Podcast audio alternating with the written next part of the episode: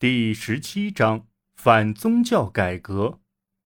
从长远看来，新教的兴起刺激了欧洲天主教重新审视自己信仰及宗教实践，而这难免要耗费时日。在最关键的数十年里，传统宗教最有力的捍卫者便是那些思想保守的统治者，其中包括圣罗马帝国皇帝查理五世。和西班牙国王菲利二世，新教的发展壮大给天主教教会带来很多麻烦。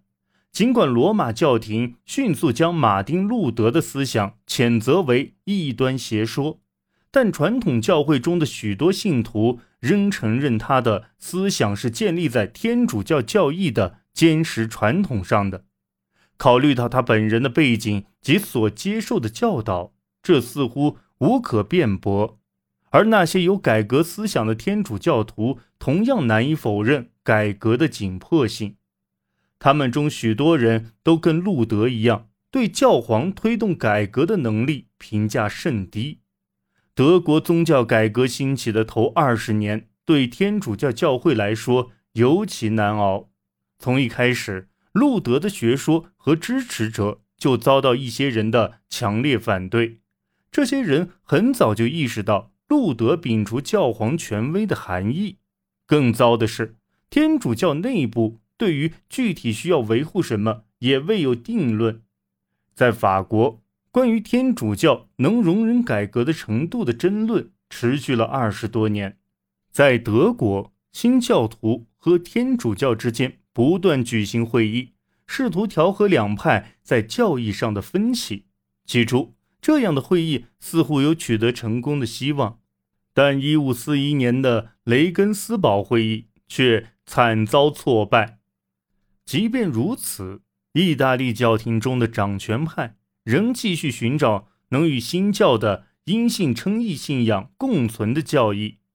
当这些尝试失败后，天主教教会对新教实施了更明确的打击。在教会自身态度。并不明确的这种情况下，天主教在16世纪下半叶最有力的维护者，便是教会在改革前的首要拥护者，即欧洲那些信奉天主教的统治者。他们做出很多抵抗举动，以确保改革在德国以外难以蔓延。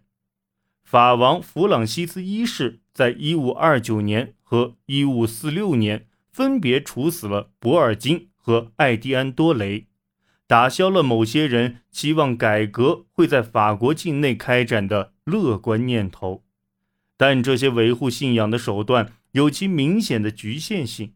教会对君主个人想法的突变或人选上的改变根本无能为力。亨利八世曾对新教徒约翰兰伯特和罗伯特巴尼斯处以火刑。但同样也认为否认教皇权威并无碍于宗教传统的保持。这些原因让哈布斯堡的十字军也与维护传统信仰紧密相连。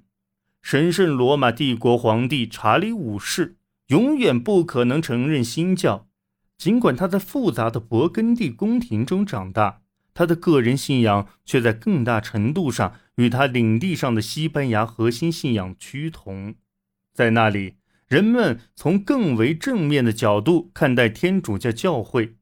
教会在重夺西班牙半岛中所扮演的角色，让他受到人们尊重。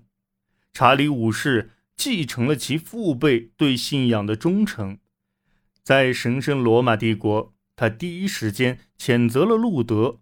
两人在沃尔姆斯会议的会面。则以查理直接发表声明抵制路德告终。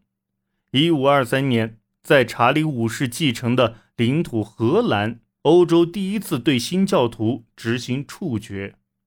十六世纪是哈布斯堡帝国的世纪，这挽救了教会。